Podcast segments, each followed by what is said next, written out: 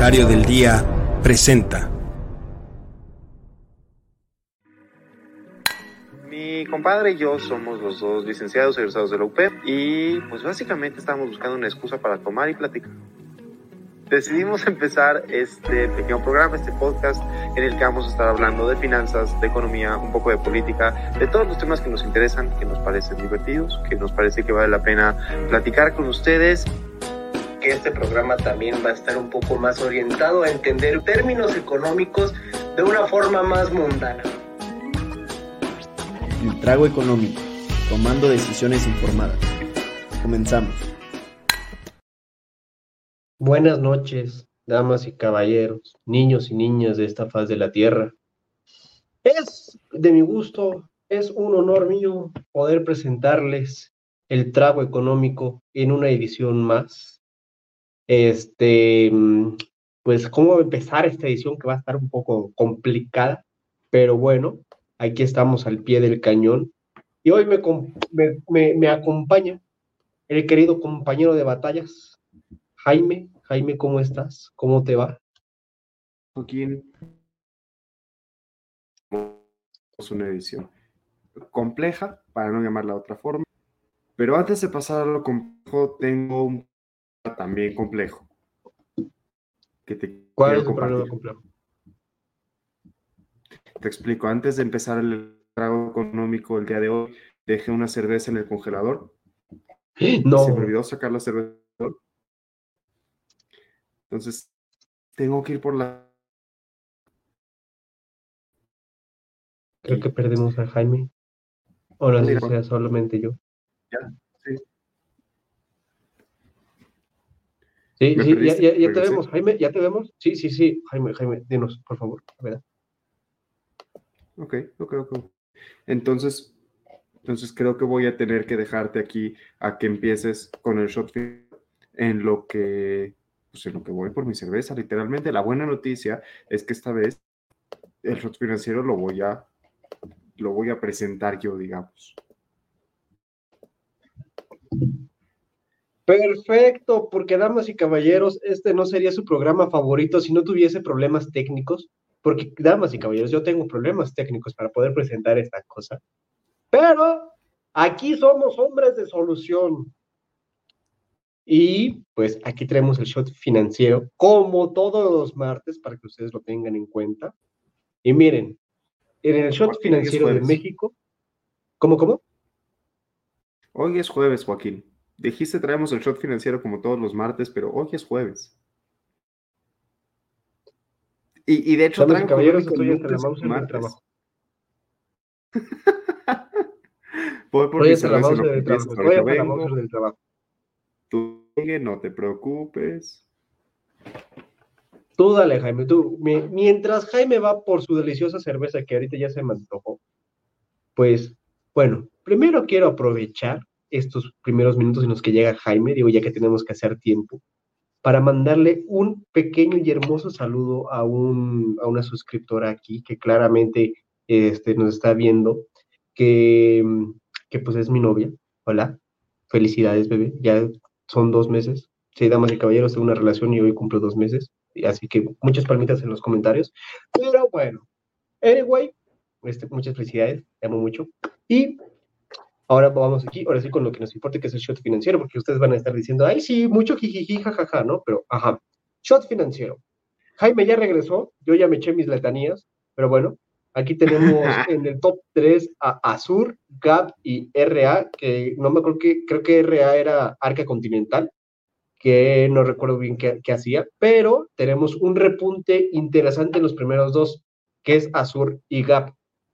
Pero ojo, que no les engañen, que no les cuenten, que no les digan que este, estas empresas subieron su precio o bueno, tienen rendimiento semanal considerable por eh, cuestiones de que crecieron, ¿no? No, no, no, no, no, todo lo contrario. Lo que pasó es que la semana pasada o antepasada, no recuerdo, creo que a finales más bien de la pasada, eh, el gobierno de México, alias cabecita de algodón, se le ocurrió decir, ¿sabes qué? Vamos a tocar la TUA, vamos a modificar la TUA para poder hacer competitiva también a eh, Mexicana, Mexicana Aeroaviación, que como lo si no lo saben, damas y caballeros, el, este, el gobierno está trayendo entre los muertos a, Mexicana, la, aerolínea, que va a estar financiada por nuestros impuestos, claro que sí, a ver si les funciona ese experimento. Y pues para poder hacerla competitiva, el Estado dijo, ¿sabes qué? Voy a tocar la TUA, que la TUA que es la tarifa de uso aeropuertario, que, fun fact, México es uno de los que paga muchísimo más la TUA a nivel mundial.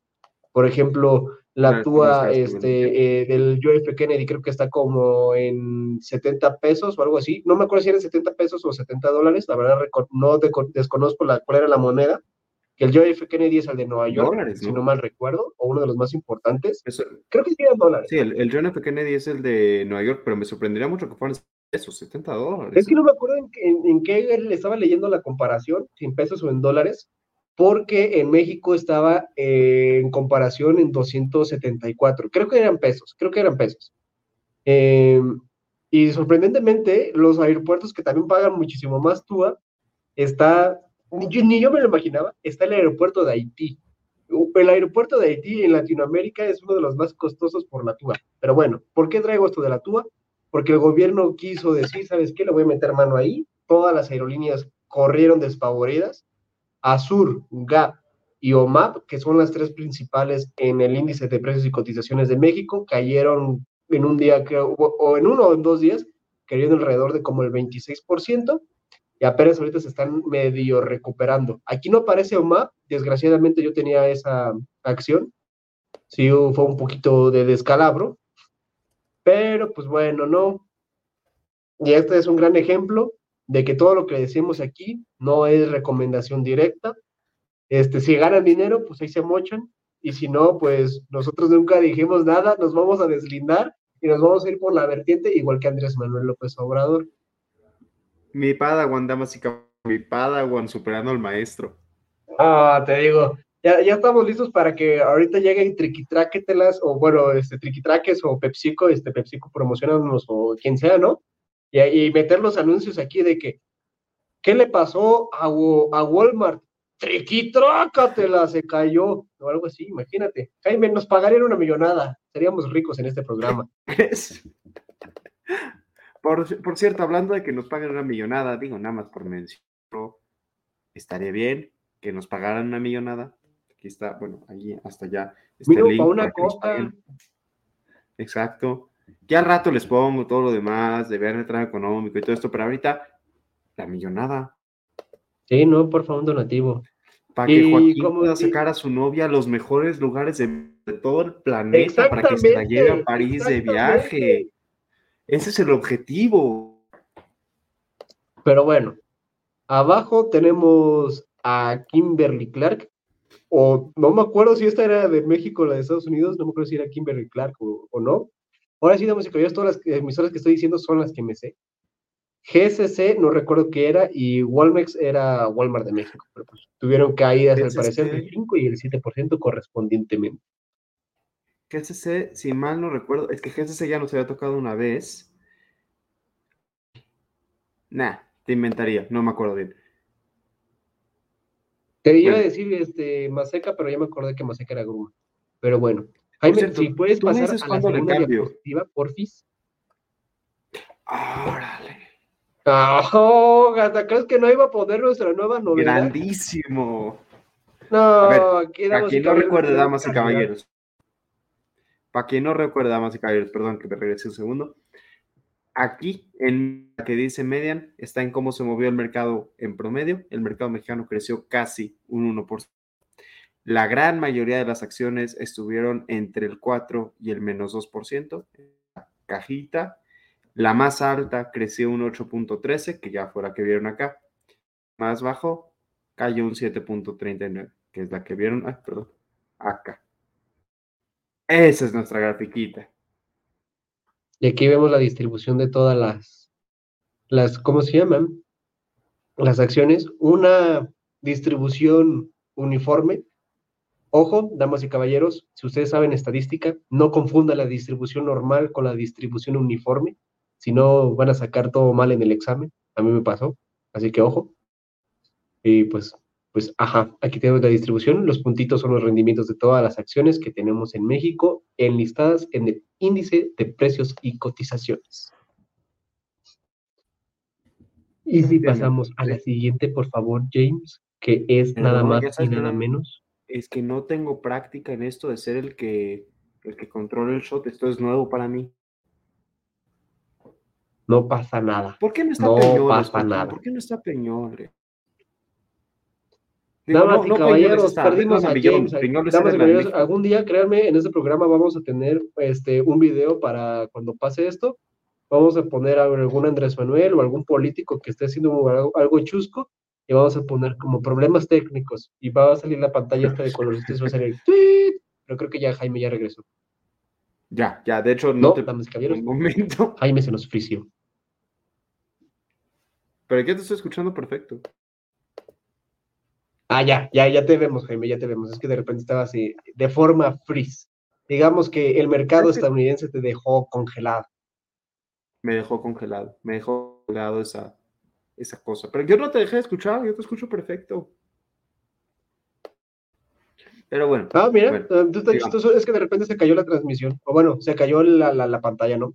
Pero bueno, como dirían por ahí, a lo que le cruje chencha para pasar al tema principal de hoy, que para nada va a estar nada este, corto. Tenemos aquí el top 3 GPS, que no me acuerdo que era GPS, que no, no, no era Global Position System. Eh, y tenemos, gracias a nuestro Señor Jesucristo, LLI, que es Lilith, que es la, una farmacéutica. Que damas y caballeros, yo tengo esa acción, entonces me siento bastante feliz en esto me siento contento, tenemos ganancias, entonces vamos bien, vamos bien, vamos bien. Eh, por cierto, GPS Gap. GPS Gap. Ah, la, ropa. Ajá.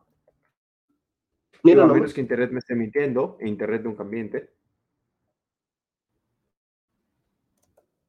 Mira nada más qué cosas. Eh, la LW, ahí sí les desconozco que sea, la VAX también y la DVA también, son nuevas estas al parecer en, nuestro shot financiero.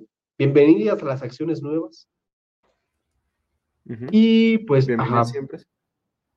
De preferencia no estén ahí, una mala en la que estar, busquen estar arriba. Madre santa, acabo de ver que cayó un 21%. No, eso sí está grave. Efectivamente, desafortunadamente. Y si vamos a la siguiente diapositiva, James, vamos a ver nada más y nada menos que la distribución. Que esta sí estuvo un poquito más distribución normal. Sí. Fíjense, la mayoría están cerca medio. 1.37 creció el mercado de Estados Unidos. La mayoría entre 3.4 y menos 1%, lo cual no está tan grave, no está mal, fue una buena, fue una semana aceptable. Ahí vieron que el upper fence es donde está arriba el 90% de las acciones, el 90% de las acciones estaban entre 9.69 y 7.39, y por ahí hay unos outliers que son los que de plano se pasaron, crecieron 12% o, o que se cayeron 21%. Esos son los que se podrían poner en un meme de, por ejemplo, cuando uno está viendo la película de los pingüinos de Madagascar y Kowalski está, o uno rico, está cayendo y de, ¡eh, no exageres o no presumas! No me acuerdo cómo decía. Sí. Sí, algo así, no hay que presumir o que presumir. Ándale. pero, Joaquín, tengo una duda. Sí, dime.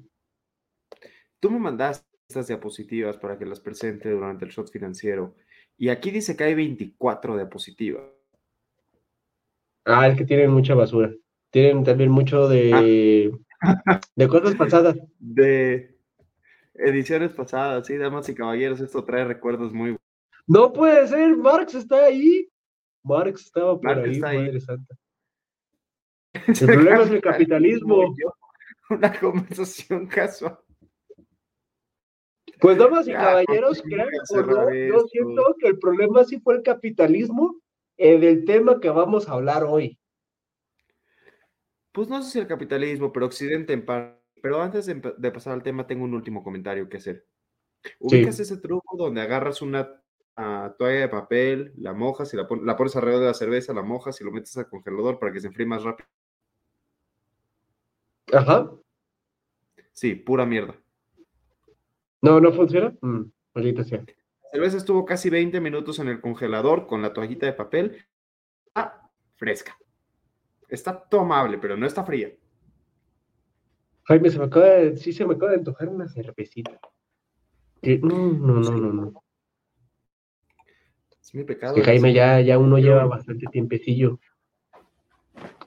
Pero bueno, damas y caballeros, Hacemos al Dirían por ahí, y sin forma de, de, broma, hora de ponerse serios, porque vamos a tocar temas que tocan fibras muy sensibles, porque para nada es sorpresa de todos que hoy, ah, como lo leyeron en el título, vamos a hablar de el conflicto que está actualmente, el de Palestina e Israel.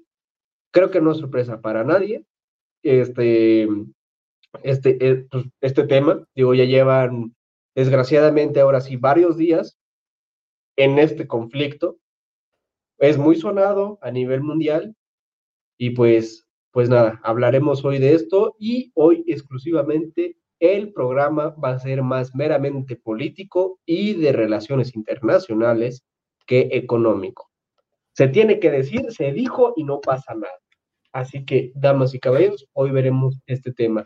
¿Gustas empezar con algo, Jaime, o quieres que igual que en un programa hay un tipo que se llama Johnny Carmona, da un preámbulo, un contexto enorme, enorme histórico. A ver. Creo que ese es ah, Sorbito que me he hecho. Sí, sí, sí. Espera. Antes de dar cualquier contexto, quiero dar contexto de, de, cómo llegamos Joaquín y yo a decidir hablar de este tema. Porque obviamente no es hablar de este tema y ni Joaquín ni yo nos consideramos internacionalistas expertos, consideramos lo suficientemente informados para por lo menos poder dar una opinión educada y sin pretender lastimar a nadie, pero en el mismo sentido, Joaquín y yo habíamos hablado la semana pasada de que hoy capaz que hablaríamos de otros temas, trataríamos de entender por qué los datos de problema de México parecen no cuadrar y todo eso. Y me escribe Joaquín y me dice, oye, cambiar el tema, vamos a hablar de lo de Israel. Le dije, va, y ayer me entré un poco de nervio, ¿no? Dije, que es un tema súper complejo, súper largo, eh, no podemos simplificarlo y tampoco hacer como si no existiera, eh, era todo un tema y le ofrecí a Joaquín la idea de, irnos por la libre, mencionarlo nada más y salirnos. Y me dice, no, creo que sí es un tema que se tiene que tocar y se tiene que bien y a profundidad y lo que se tenga que decir, como dice Joaquín, se va a decir. Entonces, primero reconocer, es un valiente, güey. O sea, eso fue muy valiente de tu parte. Y sí lo crees. Pero, segundo, y ahora sí, vas tú. Arranca. Vale, damas y caballeros, están a punto de escuchar un contexto rapidísimo. Espero que no me tome más de cinco minutos, porque créanlo o no, en, una, en más o menos una semana por ahí pude investigar bastante. Toda la semana estuve entretenido viendo videos sobre esto. En lugar de ver mi serie favorita que era Breaking Bad, me puse a ver este, esta parte de, de, todo, de todo el contexto histórico. Y pues, damas y caballeros, todo este contexto, bueno, todo este conflicto inicia con dos personitas, Ismael e Isaac. Que uno diría, ¿qué onda con estos eh, nombres, no? Muy bíblicos. sí, son muy bíblicos. Desde entonces hay problemas. Es que, Jaime, hay que entender todo, hay que entender todo. Y me voy a ir con pasos agigantados. Entonces, imagínense, están las dos, las dos religiones, judía y la islámica, ¿ok? Este, cada uno, eh, si no mal recuerdo, Israel es este, con Isaac y con los este, árabes, que son los musulmanes, es este, Ismael.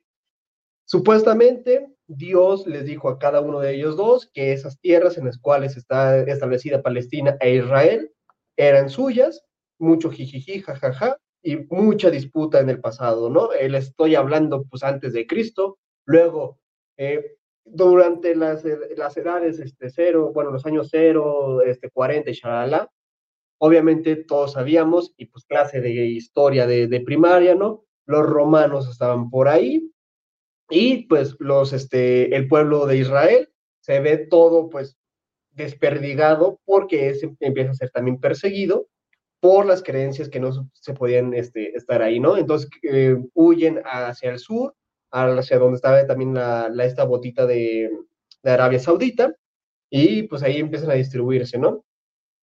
Ahora, ese es el inicio, ¿no? Desde ahí ya se sabía que había problemas. Y había luchas de estas dos religiones para poder tener el dominio total, o bueno, no dominio, sino más bien tener este territorio que se le había prometido.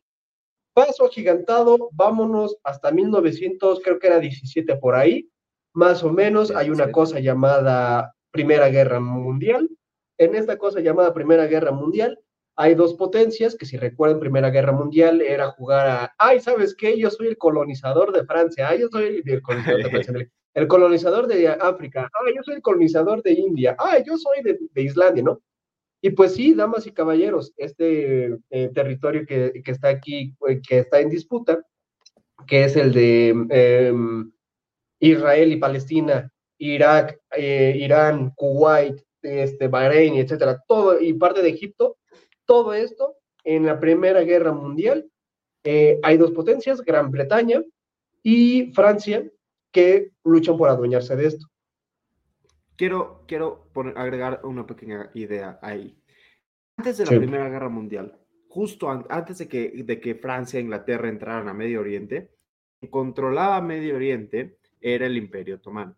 Durante los siglos, porque el Imperio siglos que el Imperio Otomano estaba controlando esta área, es muy importante para mí señalar que Julmanes nos llevábamos muy bien. O sea, lo peor que llegó a pasar, bueno, no lo peor, pero el, el acto discriminatorio per se era que por ser judío pagabas un pequeño impuesto, pero pues, pues, no hay tema. O sea, realmente había un muy estrecha entre los gobiernos musulmanes de la zona y las comunidades judías, todos tranquilos y no estoy diciendo que fuera una situación perfecta para ninguno de los dos. Claro que llegaron a haber y momentitos y un par de, dichos y dicharazos, porque tampoco es como que, vivimos, somos una especie muy tolerante, la especie humana, pero dentro de todo, la situación era bastante, bastante estable. Y luego llegó el hombre blanco a joder Justamente llegó el hombre blanco con sus ambiciones capitalistas.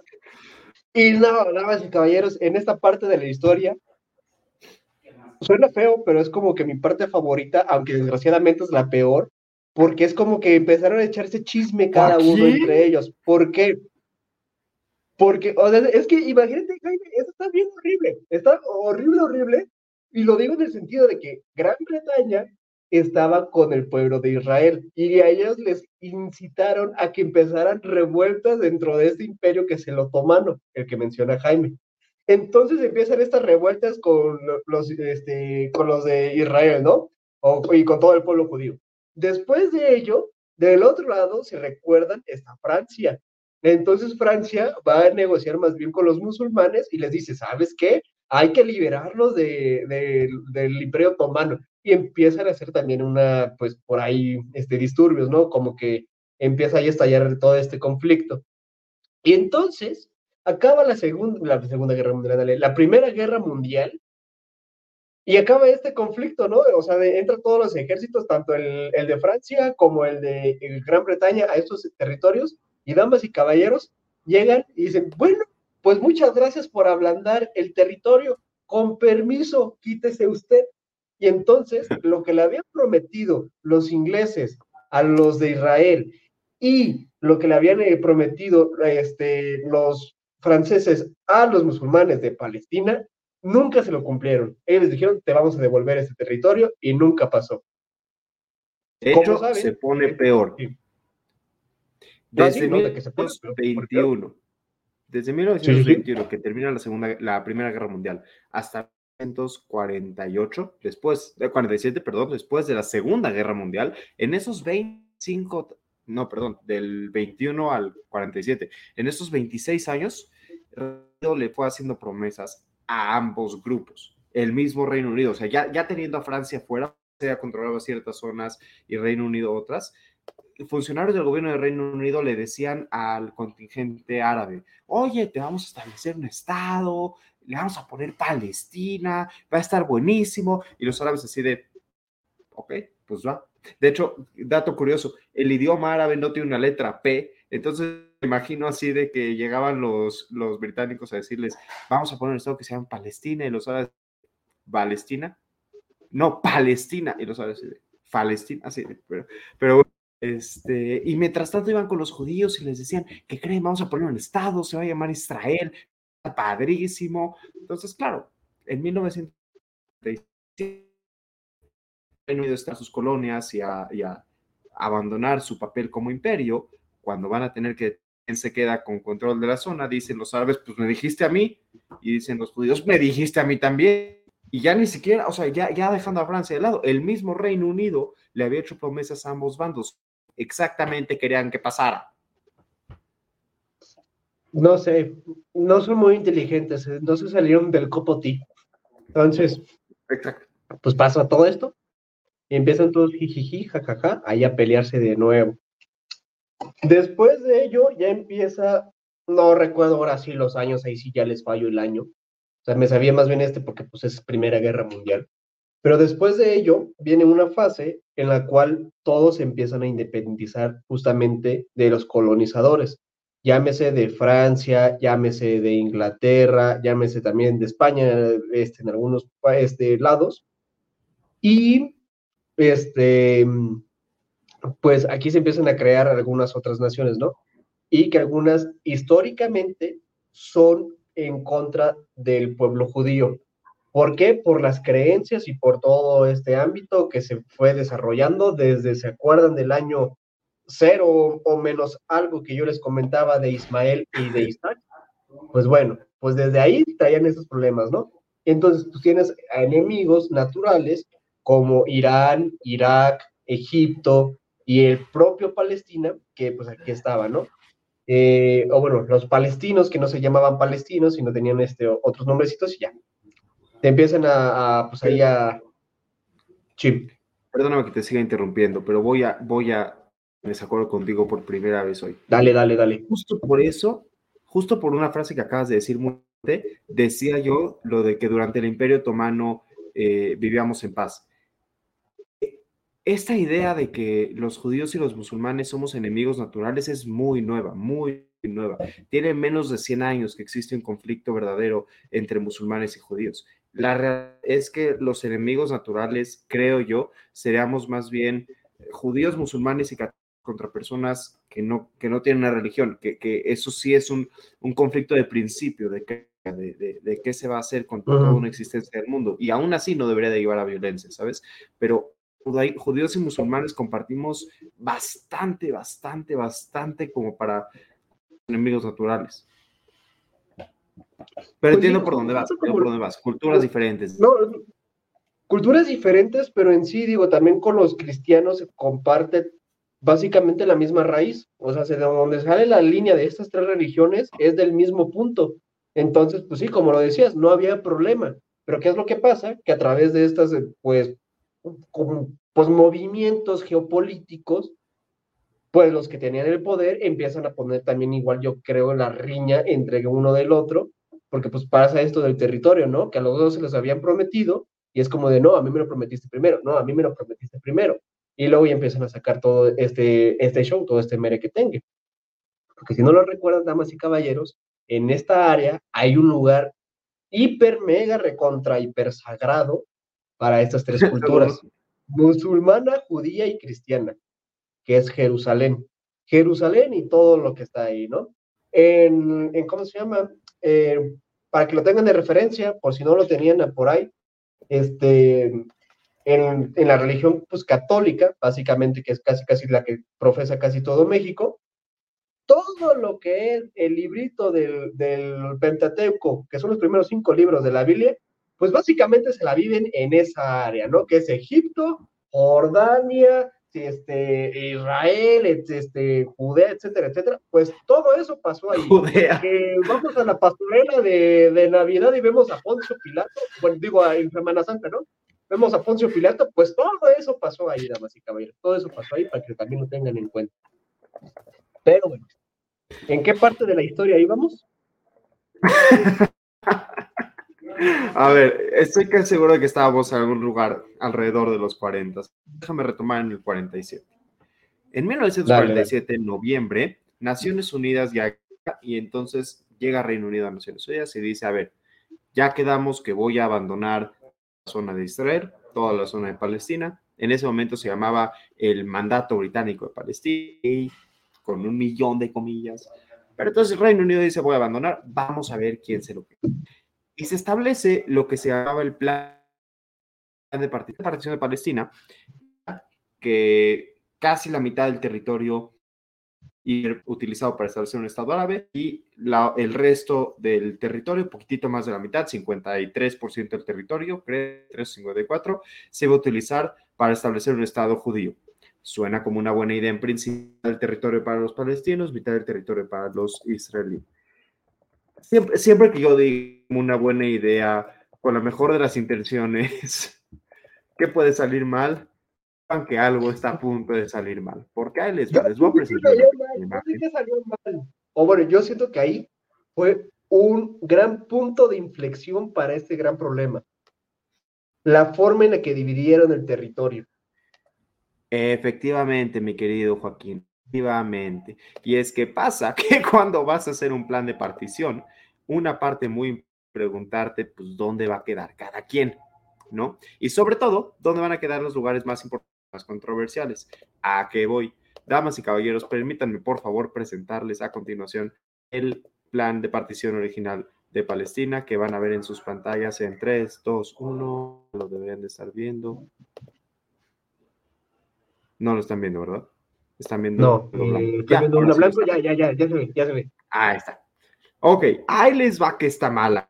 De entrada, toda la parte que están viendo al sur de esta zona que está marcada por amarillo está básicamente despoblada. Entonces a nadie le importaba. Pero tenías frontera con Egipto, que a la vez tenía conflicto con Israel. Entonces, por términos poblacionales, a nadie le importaba. Por términos militares, para Israel era fundamental esa zona. Toda la zona amarilla que ven al norte, no tenía una persona árabe. O sea, nadie, nadie ahí estaba interesado en que fuera un Estado palestino. Y todo el resto tiene comunidades mixtas, donde estaba llamado a haber conflicto. O sea, todo el resto, perdón. Muchas, por ejemplo, las áreas naranjas que están como a la mitad del muerto, ahí al este, esas son completamente árabes y están marcadas ahí como si fueran para el Estado de Israel. Naranja. Muchas zonas también en el norte, completamente árabes, también marcadas de color naranja. Y zonas amarillas, completamente judías, marcadas de color amarillo. Eso está llamado a explotar en guerra. O sea, no manches Parece que lo diseñaste para que algo saliera mal. O sea, parece que dijiste, ¿cómo voy a hacerle para que esto salga mal? Sí, se pone peor. Porque si se fijan, tanto el Estado árabe como el Estado judío no están separados, están divididos. O sea, hay partes donde el Estado judío no se toca en, hay partes donde el Estado árabe no se toca en sí mismo. Entonces, esto estaba llamado a fracasar desde el principio. Además, otro detallito, fíjense cómo está Jerusalén. Jerusalén está controlada por la ONU ustedes, damas y caballeros, que algo controlado por la ONU funcione, por el amor de Dios. O sea, ¿a quién se le ocurrió ¿A quién se le ocurrió esto? No sé. Pero lo que acaba pasando es que un año después, en 1940, Reino Unido se retira, entre comillas. Israel declara su independencia. Todos los países árabes alrededor le declaran la guerra. Israel toma un poco más de territorio que está ahí marcado en naranja. Ahorita les busco otro mapa. Egipto conquista lo que hoy se conoce como la franja, y eso es muy importante. Egipto la toma como parte de su territorio. Jordania toma todos Judea y, Samaria, como a veces se le conoce, como parte de su territorio. E Israel contra que ahorita les voy a enseñar en cuanto tenga el mapa listo. Déjenme, lo busco, porque no lo tenía a la mano, la verdad, debí de haberlo. Pero mientras buscas ese mapa, yo tengo una duda, gente. O sea, sí, y esto yo creo que este sí podría ser hasta una pregunta que debería estar en alguna mesa de discusión entre políticos poderosos. ¿Cómo divides un espacio tan querido y tan sagrado para dos estados? ¿Cómo es que dividirías Jerusalén? Porque digo, dijiste tú, si quieres tú vamos a dividirlo por colonias, pero el problema es que no todos, bueno, que no es que se quiera Jerusalén Joaquín. Se quiere solamente por un punto. Sí. Ya, dijiste, no es que solo se quiera Jerusalén y luego te dejé de escuchar. ¿Ya, ya, ya me escuchas? ¿Me escuchas? ¿Me oyes? ¿Me oyen? Sí, te escucho. Exactamente. Pero ahí, ahí la pregunta que planteaba es, ¿cómo hubiese sido o cómo crees que sería una forma justa, una forma pacífica también de dividir Jerusalén? Esto puede que sea un poquito controversial, pero de hecho es, muy buen punto de partida. En mi opinión, el error no está en cómo dividir Jerusalén. El error parte de la idea de que tenga que dividir Jerusalén. Eh, tengo, tengo una teoría, y es una teoría que no tiene ningún tipo de base ni fundamento, que pueden decir que es una estupidez y tendrán razón. Pero mi teoría es que si Reino Unido no hubiera de controlar el conflicto o de prometer una tierra para, para como, como si fuera nada más es un pedazo que, que a nadie le importa, como si, sin entender la, el significado sagrado. Reino Unido no se hubiera metido tanto, a mí me da la impresión de que lo que eventualmente hubiera pasado es que hubiera existido un Estado nacional, un Estado con un parlamento, con árabes y judíos coexistiendo y, y, generando un Estado de bienestar, porque la realidad es que así funcionaba hasta antes de que se metieran. O sea, a mí me da la impresión de que el problema empieza cuando Rey se da cuenta de que tiene que, tiene que cumplir promesas con los dos lados y su única forma de hacerlo es a través de compromisos, de romper, de separar. No creo que sea la idea. Hoy en día, obviamente, eso ya, ya no podemos regresar en el tiempo y decir tenemos que, que deshacer eso y todo eso. La situación imperante en Jerusalén hoy en día es, es una parte súper importante porque Jerusalén está dividida en cuatro barrios un barrio judío, un barrio árabe, un barrio armenio y un barrio. Y a pesar de que Israel tiene soberanía jurídica en esos cuatro barrios, cada religión administra su barrio de manera independiente. Israel no se mete en qué hacen los árabes en su barrio, menos que obviamente de que si se muere una persona, pues entra la policía israelí a investigar, ¿no? Este, pero fuera de casos muy, muy puntuales, Israel no se mete en la administración de Israel no se mete en la administración del barrio católico e Israel no se mete en la administración del barrio armenio. Es un equilibrio que ha funcionado hasta cierto punto. Hay ocasiones en las que se viola, y ocasiones en los israelíes, por ejemplo, han entrado a territorio del, del barrio árabe a, estar y pone incómoda a la población árabe y también es entendible. Hay situaciones en las que también han puesto incómodos a personas judías. A mí me tocó presenciarlo. No voy a contar esa anécdota por respeto a los que estuvimos allí involucrados, pero, pero sí es una anécdota. Te la cuento, te la programa. Joaquín, te vas a divertir. Pero el punto es, es un, es un equilibrio raro y creo que es el equilibrio estable hasta ahora. No sé si me explico. Sí, sí, sí, pues básicamente, pues por ejemplo, también es una, por ejemplo, por poner también pues, el otro ejemplo, ¿no? Que es, ese sí está vivo, que es la forma en la cual se acordó de cómo es que se van a tener modificaciones la mezquita barra templo barra muro de los lamentos de Jerusalén, ¿no? Que los exponentes de estas tres religiones llegan, tres, cuatro, no recuerdo bien, creo que eran cuatro o tres. Cuatro. Cuatro, cuatro, cuatro. Este, y pues llegan estas cuatro religiones, ya no te vemos, Jaime, nada más. Este, llegan aquí sigo, aquí nada más. qué? Sí. Apagué mi cámara porque me estoy acercando mucho y no quiero que se me vea, o sea, no quiero verme tan. Ah, bueno, bueno, bueno, bueno, ok, ok, ok. Pero bueno, esas cuatro religiones llegan a un acuerdo en el cual dicen, ¿sabes qué? Pues para poder nosotros modificar cualquier cosa de acá de Jerusalén, pues necesitamos los cuatro estar de acuerdo. Desde entonces, que no recuerdo el año, pero pues eh, en ese año, imagínense, Chabelo aún ni nacía, entonces ya estamos hablando de muchos años atrás. Es más, creo que, bueno, no recuerdo bien el año, pero sí fue bastante, bastante tiempo para atrás, antes de la Primera Guerra Mundial, por seguro. Y pues cuando, se, cuando hicieron este pues, tratado, pues les va a salir luego el fun fact de que pues cuando lo firmaron, dejaron una escalera ahí sobre una ventana y ya pues nada se puede mover de ahí, ni la misma escalera que dejaron ahí. Entonces, pues... Ese, edificio, el edificio del que está hablando Joaquín, damas y caballeros, eh, no es el de, no es el del Muro de los Lamentos, muy cerca. Es un edificio donde en, el, en la planta de arriba hay una mezquita, en la planta, o sea, eh, hay como tres plantas, digamos. En la de hasta arriba hay una mezquita, en la de en medio donde se dice que estuvo la última cena y en la de abajo es donde se dice que está enterrado el rey David. Entonces es importante decir, justo como dice Joaquín, eran tres, tienes razón, ahí sí eran tres, los armenios ahí sí no participaron, pero para mover cualquier cosa en ese edificio tienen que estar de acuerdo las tres religiones y como se quedó una escalera, ahí lo dejaron.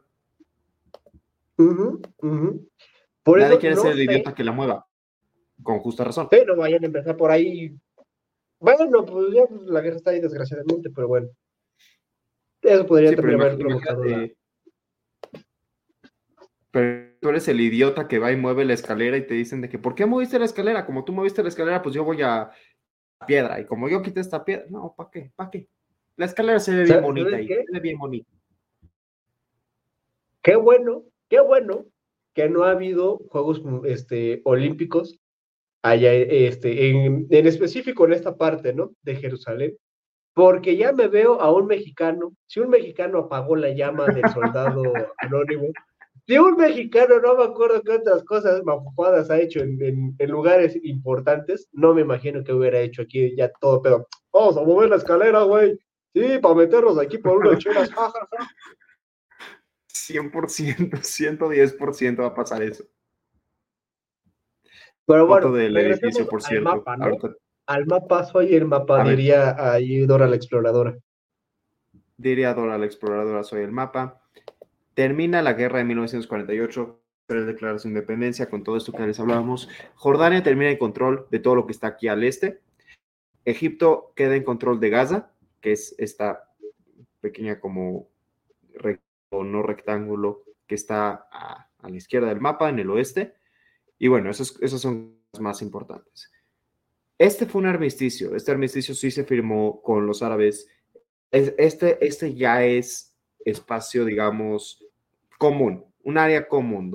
Ok, aquí, aquí le paramos a la guerra. Y entre el 48 y el 56 no hubo pleito. En el 56 hubo otra guerra que claro que es importante, es muy importante, pero no voy a mencionar aquí porque llevar mucho tiempo y la guerra más importante de todo esto es la del 67 que sí vale la pena dedicarle. ¿Por qué? Porque en 1967 ocurre lo que se llamó la Guerra de los Seis. En la Guerra de los Seis Días, lo que pasa es que las fronteras de Israel cambian por completo y en lugar como estaban hace rato, quedan así. Fíjense, ahí les va. Muy, estuvo muy dura esta guerra, muy, muy, muy dura. Egipto, Siria y Jordania invaden Israel e Israel en su respuesta en seis días logra conquistar Gaza, esta zona en la franja, todo el Sinai, este desierto que está aquí, los, los altos de Siria, que están arriba a la derecha, y Cisjordania. Y cada una de estas zonas, tiene, eh, Israel expone una razón por la cual la conquistó. Los altos del Golán eran el, el, punto desde el cual Siria desviaba el agua potable que tenía Israel. Entonces Israel tenía sequías cada vez gracias a que Siria desviaba el río. Entonces Israel dice, para no tener sequías, necesito controlar esta zona. El Sinai, que está abajo, que es la parte más grande, era donde, donde Egipto amasaba sus tropas cada vez que quería Israel. ¿Qué pasó dos veces hasta ese momento? Entonces Israel toma el desierto y dice, yo voy a devolver el Sinai el momento en el que Egipto firme la paz conmigo. Y efectivamente sucede. En 1979, Israel y Egipto firman la paz, Israel devuelve por completo el territorio del desierto del Sinai. Y en cuanto y a Gaza, eran los lugares donde se concentraban los grupos terroristas más importantes. Entonces Israel toma control de las áreas y de nuevo establece desde el principio que va a devolverle control a Egipto y a Jordania nuevamente cuando firme la paz. Cuando firma la paz con Jordania, Israel y Jordania en una serie de acuerdos junto con la autoridad palestina, los famosos acuerdos de Oslo, donde establecen que en Cisjordania, que está al, al este, van a haber diferentes zonas de control, tanto israelí como palestino, se va a soberanía y se empiezan a hacer esfuerzos hacia la paz. La paz no se ha alcanzado por completo y quiero ser muy claro no estoy diciendo que las cosas estén ni bien, ni terminadas, ni nada por el estilo, pero van hacia allá. Y desde un principio iban hacia allá. Y todo parece indicar que en Cisjordania se está avanzando hacia una situación donde se puede establecer un gobierno palestino. Lo dicen los judíos, lo dicen los árabes, lo dice todo el mundo. Gaza, por otro lado, es mucho más complicado. Es mucho más complicado porque cuando Israel firma la paz con Egipto en el 79, pues te regreso el Sinai, y te regreso Gaza. Y Egipto le dice, no, yo no quiero Gaza, no me la regreses, quiero saber. Israel dice, pero es tuya. Y Egipto dice, no, güey, si me das Gaza, no firmo la paz contigo. Así de sencillo. La condición para la paz es que tú te quedes con el problema de Gaza. Porque las personas en Gaza se veían más como un pueblo independiente, ya no se veían como egipcios y tampoco se veían como judíos, obviamente, no no son egipcios. Entonces en Gaza se empieza a promover la idea de crear un Estado propio. El problema es que ese Estado propio parte de una idea muy sencilla, el no reconocimiento de Israel independiente. Ahí es donde la cosa se vuelve política, ahí es donde la cosa se vuelve difícil. He hecho un monólogo largo, déjame acabar con esta idea nada más. En 2005 Israel determina de manera unilateral y absoluta retirarse de Gaza. Sacan a todos los judíos que había en Gaza, a todos. Evidentemente, de si estaban ahí como soldados o viviendo ahí, había personas judías que vivían en Gaza, sobre todo al oeste, que daban al mar, que las borraron por completo. Israel literalmente sacó a esas personas y les pueden estar aquí, esto ya no es territorio judío, es territorio 100% árabe, y lo entregó a los Dos años después, en 2007, los palestinos tienen una elección y en esa elección eligen a como el partido gobernante en Gaza. Hamas es una organización además de ser una organización política. En la carta fundacional de Hamas, y no lo digo yo, lo pueden buscar en chequen la carta fundacional de Hamas, dice tal cual que su objetivo es la destrucción del Estado de Israel, la aniquilación del pueblo judío, que Israel no puede existir como una entidad política para que ellos existan. Entonces estamos en una situación donde en Cisjordania avanzamos con los palestinos lento pero seguro, los acuerdos de Abraham, parte, paso a paso vamos avanzando hacia una mejor situación y en Gaza gobierna desde 2007 un grupo cuyo punto de partida es no vamos a negociar, no vamos, no vamos a avanzar, no vamos a crecer, no hay espacio a, a diálogo. Y así llegamos a hoy en día, damas y caballeros. ¿Algo que decir antes de que hablemos de lo Mucho contexto. Mucho contexto. Este programa contexto. Sí, la tenían de tarea, ya que pueden hacer un gran resumen, damas y caballeros. Antes de que, de que hablemos de lo que pasó el sábado, te quiero una foto que encontré. A ver, yo por lo menos estaba viendo ahorita aquí. La escalera, la dichosa escalera que no pueden mover. La inamovible escalera. Bien chistoso. Bien chistosa esa cosa. Pero, digo, ahora ya que tenemos todo este contexto, y creo que ya más o menos pues, aquí ya se pueden dar una idea de qué es lo que está pasando, eh, estaba viendo aquí en unas noticias de un tipín que me gusta que subía un buen de cosas de, de, pues, de la guerra, luego también de Ucrania. Estaba viendo que al parecer yo siento que va a haber un nuevo participante, desgraciadamente, en esta guerra que es nada más y nada menos, déjame voy, este, Irak. No, Irán, Irán, perdón, Irán. Porque por ahí luego circulan este, videos y afirmaciones que dicen que tanques iraníes se van eh, moviendo rumbo a la frontera de Irak. Esto esperemos que no escale más por el bien de todos, por el bien de la humanidad básicamente. Porque si no, se va a armar un merequetengue, porque ahora sí, aunque no lo crean también, dentro de los mismos musulmanes están divididos y tratan de ver que, pues como que corriente musulmán es la más fuerte, ¿no? Entonces, pues ahí también es como de que, ¿sabes qué? Pues tú no pudiste, quítate que ahí te voy, etcétera, etcétera. Entonces, no sé, no sé, o ya que tenemos en este contexto, yo creo que hoy nos vamos a extender un poquito, pero creo que lo merece porque no hemos hecho las preguntas pertinentes. Así que yo voy a, regañar. No, que nos regañen, Jaime, que nos regañen ya. Yo pago la regañada. Qué bueno que no hay nadie aquí de producción, porque si no ya nos, está, nos estaría mandando para ir chayotes. Ahorita va, ahorita va a aparecer el mensaje de malditos de desgraciados, pero bueno.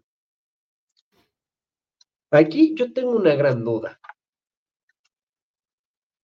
¿Qué tan grande puede ser la amenaza de la este, franja?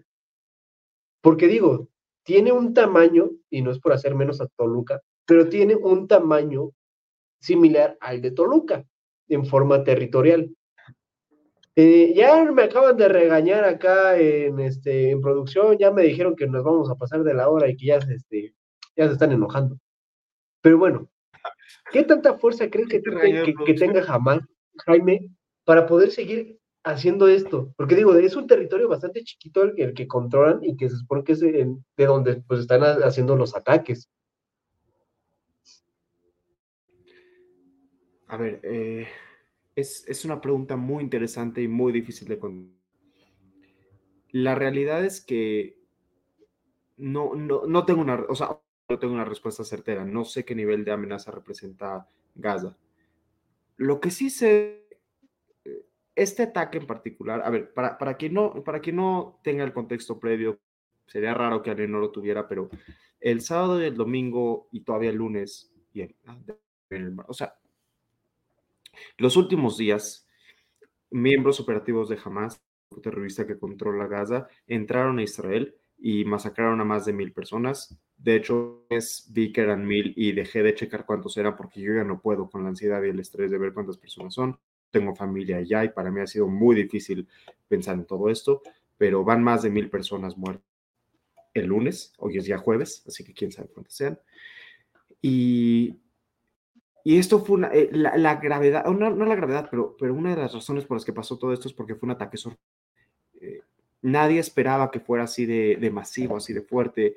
Han habido intentos de ataques terroristas por parte de Hamas en el pasado que han sido detenidos. Han habido misiles lanzan desde Gaza hacia Israel en el pasado que son detenidos por un sistema de con un objetivo muy interesante, Joaquín, por cierto, de economía, que, que permite detectar dónde va a caer un misil. Entonces se envía otro misil para que lo intercepte en el aire. Se llama el, el domo de hierro, el Iron Dome chequen el modelo, no economistas, chequen videos de las lucecitas volando en el aire. Este, con todo respeto, no, o sea, no es por falta de respeto. Si entienden el modelo, chequen el modelo. Exacto. Pero bueno, este, pero el nivel de amenaza jamás creo que depende un poco de cuánta seriedad se le, se le, con cuánta seriedad se le, que si te tomas en serio a jamás, como creo que Israel está haciendo en este momento, va a haber una respuesta fuerte por parte de Israel tratando de, frenar los avances de Hamas. Si por otro lado dices, Hamas es un grupito de personas que no van a hacer nada, este tipo de cosas puede volver a pasar. Porque al final del día, que impactó de esto fue la sorpresa. Si Israel hubiera estado preparado, pues un, grupo de terroristas que llegan corriendo, tienes y ya, o sea, hay una respuesta y, los paras. Pero cuando no, no estás, cuando, cuando la preparación no te permite eso, pues te matan a mí. Pues es que sí está, eh, está feo. Está feo y digo, no es que ahorita estemos diciendo que está bien un lado o está mal otro lado, para nada. O sea, es difícil ponerte en una situación neutral en, este conflicto, pero no sé, digo, está esta parte de, de, de, pues de jamás que está haciéndolo mal, pero yo luego también siento que no sé si sea venganza, no sé si sea justo, no sé si sea propio, que Israel luego llegue a hacer varias actividades. Por ejemplo, de que les decía a todos, ¿sabes qué? Pues salta ya por Egipto. Salta ya por Egipto y Egipto les está diciendo, ¿sabes que Yo no te voy a abrir la frontera porque pues, no te quiero aquí, ¿no? Y después de ello, Israel llega y bombardea en donde estaban todos ellos. No sé si sea bueno, no sé si sea justo, no sé si haya sido un error. Dudo que haya sido un error, digo, yo creo que en todo esto no hay para nada coincidencias. Pero tanto los dos bandos, no sé, no, no sé, no sé cómo podemos neutral entre ellos. Es, algo bastante difícil. Mira, no voy a pararme aquí a decir que Israel nunca ha cometido errores, porque un, un googleazo y demuestras que eso es. Todos los países cometen errores, sobre todo en situaciones de guerra. Y claro, e, en este sentido de errores que cuestan vidas, se dice más fácil de lo que es, ¿no? creo que es importante tomar en cosas. Primero, no hay que caricaturizar todo esto, porque justo escuchaba el una persona decir que, claro, es que Gaza es la prisión al aire libre más grande del mundo. O sea, es, no, no, y eso es caricaturizar el conflicto y tratar de pintar como, como si fuera más simple lo que es. Es algo súper complicado, súper, súper complicado y tratar de, hacerlo como si fuera literal una caricatura donde tienes un guardia y tienes un y ya hay buenos y malos y se acabó. ¿Qué nivel de simplismo es ese? O sea, e, eso no es lo que está pasando allá. Por otro lado, creo que en general hay prácticas que son más positivas que otras. Por ejemplo, es cierto, Israel ha bombardeado varias posiciones en Gaza. También es cierto y demostrable que Israel anuncia las posiciones que va a bombardear para tratar de evitar que civiles estén ahí. Porque lo que busca es destruir la infraestructura que está permitiendo el bombardeo, el ataque y la destrucción de ciudadanos. Entonces, cuando Israel hace un anuncio, por ejemplo, se va a atacar tal posición, tales coordenadas, tal edificio, generalmente se busca la pérdida de vidas. No estoy diciendo que, que signifique que la guerra es justificable, ni que entonces ya está bien haber bombardeado, no, solo que estamos en guerra y el momento en el que estamos van a haber muertos y van a haber, va a haber destrucción y va a pasar todo esto. La pregunta es, ¿va a pasar? Y, creo que en ese sentido Israel en este momento va, va a dar una respuesta muy fuerte no se va a permitir verse vulnerable, no se va a permitir a sí misma verse vulnerable, pero al mismo tiempo no va a dejar de, mantener estas prácticas que la hacen bastante humana en este sentido. Israel hasta desde 2005 y hasta el sábado le, eh, supplies, ¿cómo se dice supplies? ¿Le da? No es la palabra que le este, proporciona. Abastece. Le, le, abastece luz y agua potable a Gaza, independiente, sin ningún tipo de cobro directo, porque al final del día básicas. Israel hasta 2014, déjame mentir, no sé si 13 o 14, 2014 creo, le hacía transferencias de cemento a Gaza para construir casas que utilizaban para túneles con los cuales entraban a Israel a matar civiles. Jamás no es una organización en la que se... Y creo que la respuesta ahorita de Israel es decir, ya no vamos a permitir la existencia de Hamas, vamos a hacer todo lo posible que jamás como organización deje de existir para que Palestina como Estado pueda existir. Porque Palestina como no puede existir si, si parte del principio de que es un Estado terrorista, o sea, si, si, si su organización más es jamás. Y, creo que eso es fácil de condenar. O sea, entiendo mucho a posiciones de personas que dicen que Israel está eh, respondiendo de manera muy agresiva. No la comparto, pero entiendo de dónde puede venir. Entiendo de gente que dice hay que privilegiar la paz. Sí, hay que privilegiarla. Estamos en guerra y hay que defenderlos deberíamos de poder buscar la paz, pero no, no puedo entender a personas que defiendan a Hamas. Hamas es una organización terrorista. No defendemos organizaciones terroristas. No es algo a lo que estemos, eh, con lo que estemos a favor. O sea, simplemente están buscando causar terror. Arrastraron cadáveres de, en las calles. Eh, ayer o antier, ya no me acuerdo, decapitaron a 40 bebés. o sea, por el amor de Dios. No, no entiendo quién puede defender eso. Yo, yo no lo entiendo. Es que, ¿sabes qué? Yo creo que aquí más bien podría ser posiblemente que se estén confundiendo y estén tomando como la bandera que, que quiere vender jamás de que él quiere liberar al pueblo palestino, él quiere unir al pueblo palestino. Pero hay algo muy importante, jamás no es Palestina y Palestina no es jamás. Resultado de ello, pues ahí está este, las dos partes de, de, Palestina, ¿no? Que es la franja y que es Cisjordania. El gobierno que está en Cisjordania es muy diferente al que está en la franja, como bien lo decía Jaime. Y el de Cisjordania, por lo menos, se ve un poquito más, este, como, ¿cómo decirlo? Apto o más abierto al, este, al tema de, pues de, hablar las cosas y pues llegar a algún acuerdo. Que dicho sea de paso, está raro porque ya también no quieren en Cisjordania, creo, hacer las, las elecciones, porque temen a que llegue este jamás también ahí en, Cisjordania. Y digo, pues es cierto, porque, pues, ¿qué, qué, qué te digo? ¿Qué te digo? Como que no, no, no, sé, no sabes para dónde hacerte, si para, para un lado o para el otro. Entiendo, entiendo el punto. O sea, no sé, a ver. Estoy, estoy, viendo, estoy viendo por ahí un comentario donde nos pone que Palestina ataca terrorismo, Israel masacra y es heroísmo. Es que no recuerdo que en ningún momento ni Joaquín ni yo hayamos que cuando Israel ataca es heroísmo. No, no lo recuerdo. Y estamos diciendo que Israel debería atacar o algo por el estilo. Pero, de nuevo, lo que pasó es semana fue que Palestina entró, arrastraron cadáveres de civiles, violaron a mujeres, mataron a mataron a jóvenes. O sea, no, en, en, ningún momento estamos tratando de decir que Israel es inocente varias veces. Israel también ha cometido errores y muchos. También ha matado a civiles y a muchos. Y ha sido, han habido prácticas muy negativas. Y, y no, no creo haber sido parcial en ese sentido. ¿O acaso vamos a defender lo que pasó este fin de semana? Perdóname, Joaquín, que, que no esté respondiendo a lo que tú me llamó mucho la atención en ese comentario. No, no, no, sí, Nadie sí también digo. Pues no es como que estemos de un lado ni del otro, para nada. O sea, condenamos totalmente la guerra, no debería existir. O bueno, no se debería procurar, ¿no?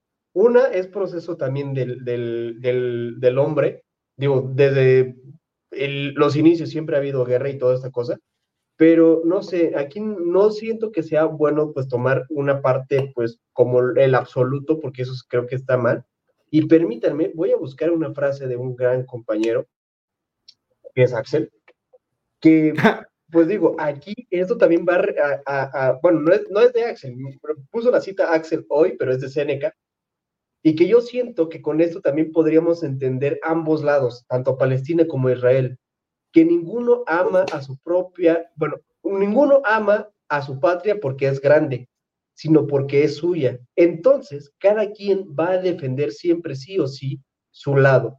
Cada quien siempre sí o sí va a querer hacer su versión de la historia, sentirse el, el correcto y tratar de transmitirlo a los demás.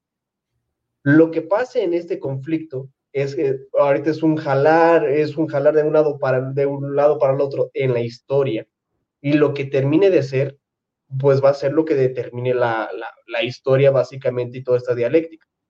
Dialéctica de, pues si quieres tú, hasta incluso de, de guerra que hay. Uno, está mal que uno provoque al otro, por ejemplo, jamás o algo así, eh, eh, o cualquier partido terrorista o lo que quieras, que provoque a un país y no esperes que ese país también lo responda.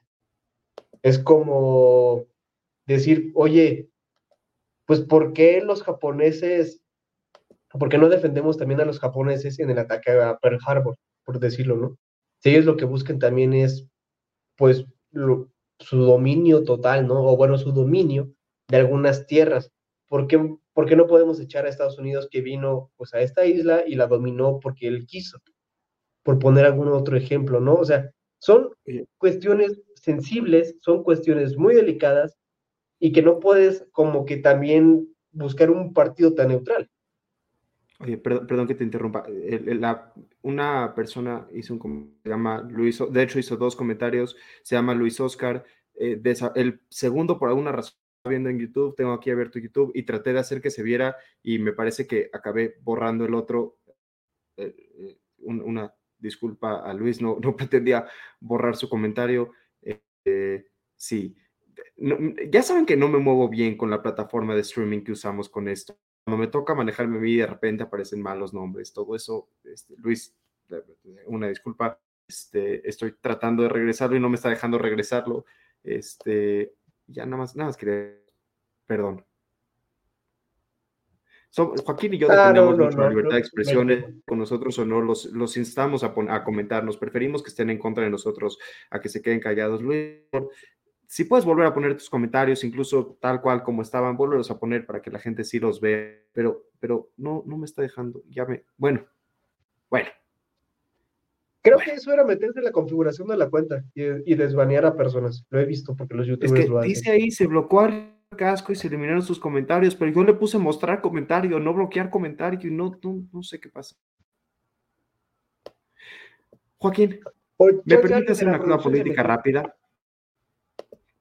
Sí. Nada más porque lo necesitamos como desahogo. Sí, sí, sí, tú, tú échale, tú échale.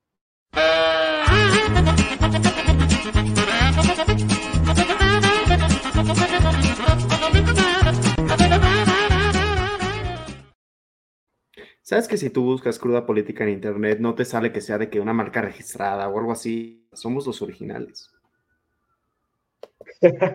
Debemos ir a limpio y registrarlo.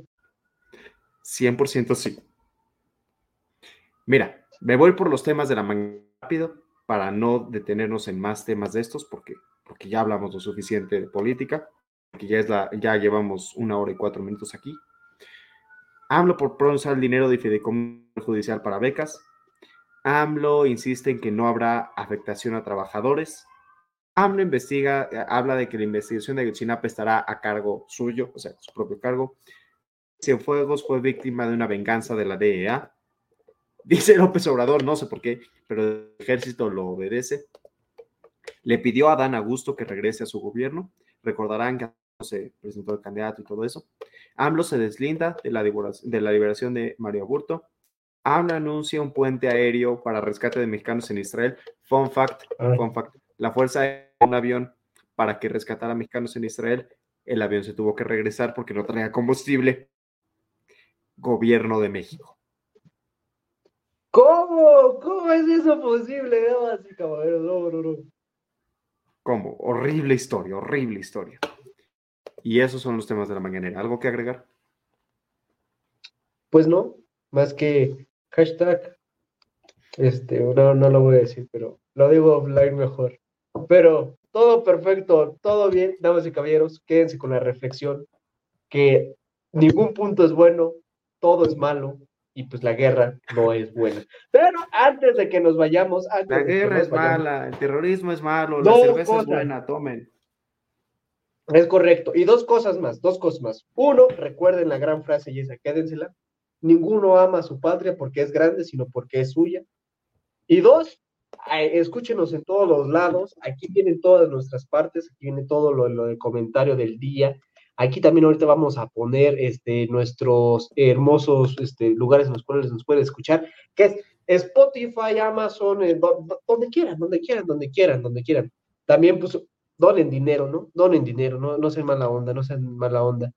Y, eh, este, pues, escuchen las voces universitarias eh, a las ocho y media de los lunes, los martes, Bitácora Internacional, que nos van a querer copiar seguramente el tema, cof, cof, pero nosotros nos lo mejor. Y aquí ya se dijo, eso es un reto directo, aguas, no me vayan a tomar como terrorista. Este, los, miércoles, los de miércoles, em, que teníamos ah, hora libre, hora libre, podemos y caballeros, más importante, más mejor dirían por ahí en el gobierno de México escuchen el trago económico. Bien, bien poderoso. Yo ando cambiando el trago económico de, día, pero jueves, ocho y media de la noche. Y pues, damas y caballeros. no se vayan a meter por error martes, pensando que es martes. Es jueves, jueves, jueves. Pues, damas y caballeros, Jaime y yo nos despedimos y nos estamos preparando para nuestra regañada de que nos pasamos de la hora de transmisión. Nos vemos en la próxima emisión. Hasta la próxima. Bye. Oye, oye, ¿te gustó la emisión? Entonces, no te la puedes perder la siguiente semana. Y recuerda que puedes escuchar este y otros programas en nuestra página oficial, comentariodeldia.com y en las plataformas de Spotify, Apple Podcast y Amazon Music. Suscríbete y síguenos de cerca en todas nuestras redes sociales. No olvides darle me gusta.